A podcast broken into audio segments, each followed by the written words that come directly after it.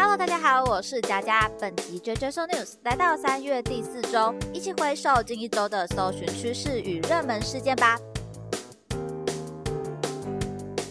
大家应该都对清明连假充满了期待吧？那对于清明节呢，最重要应该还是在祭祖的这件事情上，还是要留个时间回家一趟，结束这个任务之后，才可以开启放假的模式。不过讲到祭祖，今年出现了蛮特别的产品哦，在网络上真的是掀起一番讨论，算是一个冲击传统的商品，那就是金纸蛋糕。那这个蛋糕呢，以我们拜拜的金纸作为造型，高保真的形态。下来做推出，那我。第一眼看到的时候就觉得，嗯，确实是很冲击哦。那我就想说，哎，这样做是不是挺环保的？因为就没有燃烧这样的动作，然后吃掉的话，好像也减少了一些垃圾的产生。不过这样挑战传统的东西，有没有办法说服长辈，应该就是最大的挑战喽。其实就像我们有同事分享哦，他觉得这样的商品对于祖先来说，就好比像是收到了假钞一样，好像也是有一番道理。不过他探究到这个祭祖这件事情上，其实说起来也是一个。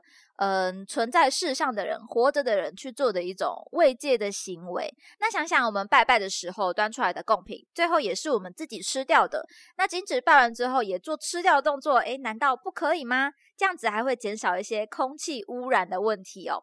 那可能这个东西你这样想下来的时候，就会发现问题是不是出在平常根本就不会有人吃金纸呢？但想来还还是有部分消费者是可以接受这样的方式的。所以各位听众们，不妨也。到贴文下面告诉我们，你愿意接受金纸蛋糕吗？那聊完了祭拜这部分，我们来看一下假期这一块喽。这一次在 TikTok 上面推出了廉价时尚出游的提案，教大家如何在廉价的时候做一个完美的穿搭，如何可以让人跟景完美来一个搭衬，拍出绝美的照片哦。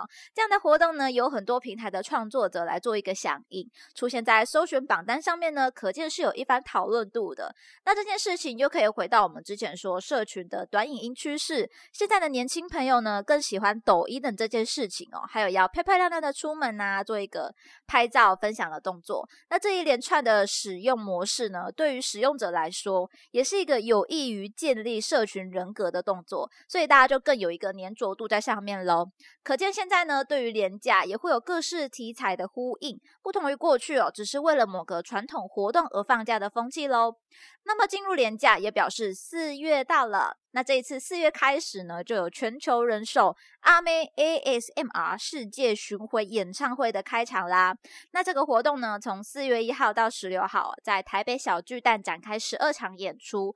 以往这样的消息出来呢，可能就是围绕在诶粉丝抢票啊，马上售空等等的新闻。但这一次呢，不一样的是，阿妹非常霸气的。直接送给有购票的粉丝们，每一张票券就可以换得一张绝无仅有的 N FT 作品。那就在每一天观赏完演唱会之后的晚上十一点五十九分，进到他们的线上体验网站，凭演唱会的票券呢，输入当日现场公布的一个铸造密码，就可以获得阿妹与你之间专属的 NFT，总共有十三万份。那每一件作品呢，都是动态的、独一无二的，甚至其中有一趴的。幸运者，超级幸运者哦，有机会呢，可以抽到十位知名区块链艺术家的联名款。可想而知，从这一场演唱会得到 NFT 的人呢，大概可以获得一个。极具价值款的东西哦，不知道引来多少 NFT 玩家的羡慕眼光。不过这个做法，我认为是一个明星跟粉丝之间可以更紧密的方式。未来这一些人应该会更加的忠诚哦，而且这件事情应该是在售票之后才公布的。所以这一票人呢，本来就已经是突破难关抢到演唱会的票，才能拿到这样的礼物。所以。接下来他们又有这样子的好康获得之后，应该就会成为史上最铁的粉丝喽。那讲到 NFT，确实近期蛮火热的话题，就是台湾也越来越多人来投入这个产业，不管是投资者还是创业者，还有 DC 的社群也正在茁壮。不过其实最近也有听到 IG 也在积极探索这一块的产业，希望未来可以进军到 NFT 的市场上面。那对于 NFT 的认识呢，佳佳觉得其实是一个。对创作者来说，非常好的，应该是蛮好的发挥方式吧。因为大家会想要去买一个作品，可能还是从他第一眼看到那张图的喜好程度来决定说是不是要更进一步的来去了解这个东西。那可能最常听到的就是说，诶，这东西是。独一无二啊，不可分割啊，非同质化的特性。所以对于收藏者而言，也许也会有一种我拥有这项作品的优越感。不过，对于一项作品的定价呀、市场浮动这些，怎么去决定的，其实让我觉得蛮好奇的，就是会不会有一些。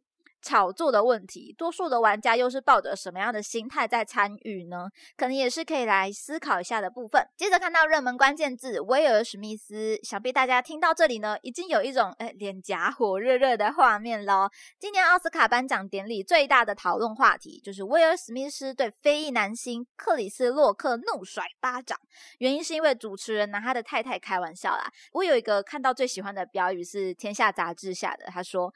爱会让你做疯狂的事哦。那这件事情呢，大家都在分析哦，包含西方人比较挺被打的克里斯洛克，东方人却比较支持出手的威尔史密斯。还有为什么男人打架不是出拳，而是打巴掌呢？那这个部分先从东西方的文化差异来讲啊，佳佳觉得是本来就是两边的文化教育跟环境是不太一样的。大家也可以回想一下，我们小时候如果兄弟姐妹打架的话，通常挑衅的那一方。应该是会最后先被处罚比较惨的人吧。那还手的可能就是一把鼻涕一把眼泪的委屈，多数时候呢就会比较没事，就是稍微的劝说一下啊，那你也不应该出手啊，这样子而已。那如果放到这件事情上，就可以解释一下这个东西方不同声音的一个表达喽。